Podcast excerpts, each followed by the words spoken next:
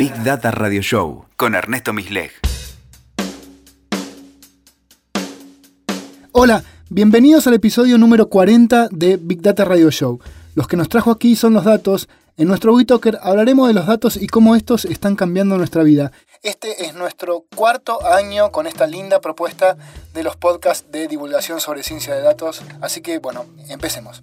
Hace unos añitos eh, se viralizó una foto de Mark Zuckerberg, un tecnólogo y filántropo estadounidense, más conocido como el capo de Facebook, donde se veía su portátil, este, su computadora portátil, con una cinta adhesiva tapando la camarita. Y quisimos todos los boludos, le pusimos la cintita a la camarita. ¿Por qué Marquitos tapa la webcam?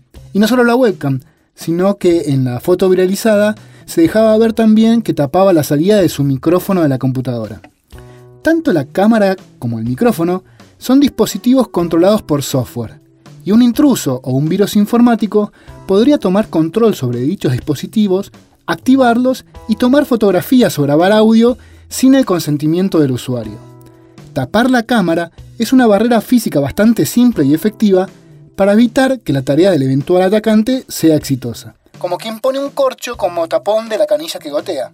Igual es un toque inquietante que uno de los tipos más poderosos de la industria del software, con una millonada de recursos, sea así de paranoico. ¿Qué nos espera al resto de los humanos de a pie? Acorde a esto, les quiero contar algunas historias de espionaje mundano y conspiranoia.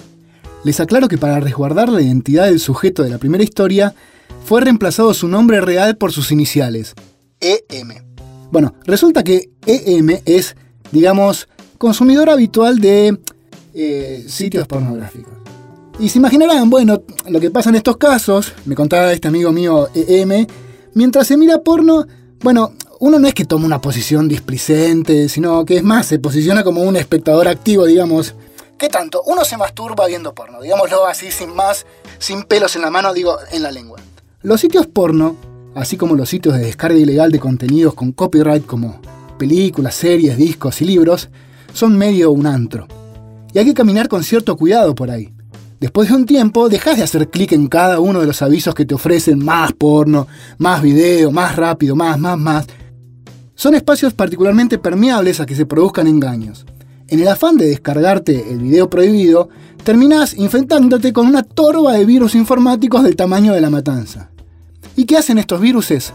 Mayormente, rastrean números de tarjeta de crédito, cuentas, passwords y demás y dejan puertas abiertas para que nuevos intrusos tomen posición de tu computadora y ejecuten pequeños software maliciosos a voluntad. Algunos funcionan así. Activan la cámara cuando estás viendo porno y registran algunas fotos mientras, bueno, eso. Luego te hacen llegar un mail o algún mensaje con pruebas de esas fotos y te chantajean con enviarlas a tus contactos por algunos bitcoins.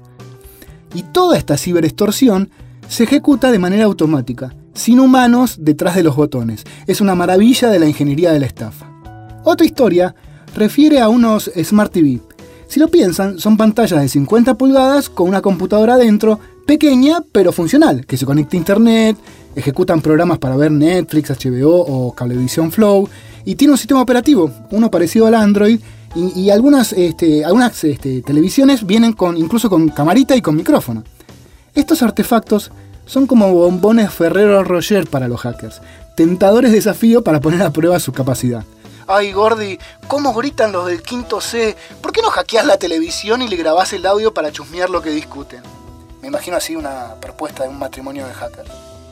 Durante el 2017 aparecieron numerosos reportes de vulnerabilidades de varios modelos de Smart TV en revistas y blogs especializados sea por virus contagiados por haber transitado espacios de la web poco confiables, eh, ¿viste? que bajan las defensas de tu computadora, o por vulnerabilidades de las TVs demasiado modernas, está probado que terceras personas pueden tomar control de los ojos y de las orejas de nuestras casas. Otro tema son las propias empresas Google o Amazon que dejan encendido el micrófono de sus asistentes hogareños todo el tiempo. Bueno, eso da para otro episodio. Es sabido, recontra sabido, que no hay aparato electrónico que no pueda ser hackeado. Y eso, Marquitos lo sabe. Estoy muy contento de estar nuevamente este año en WeTalker compartiendo nuevas historias sobre datos. Les mando un abrazo. Escuchaste Big Data Radio Show con Ernesto Misleg. WeToker. Sumamos las partes.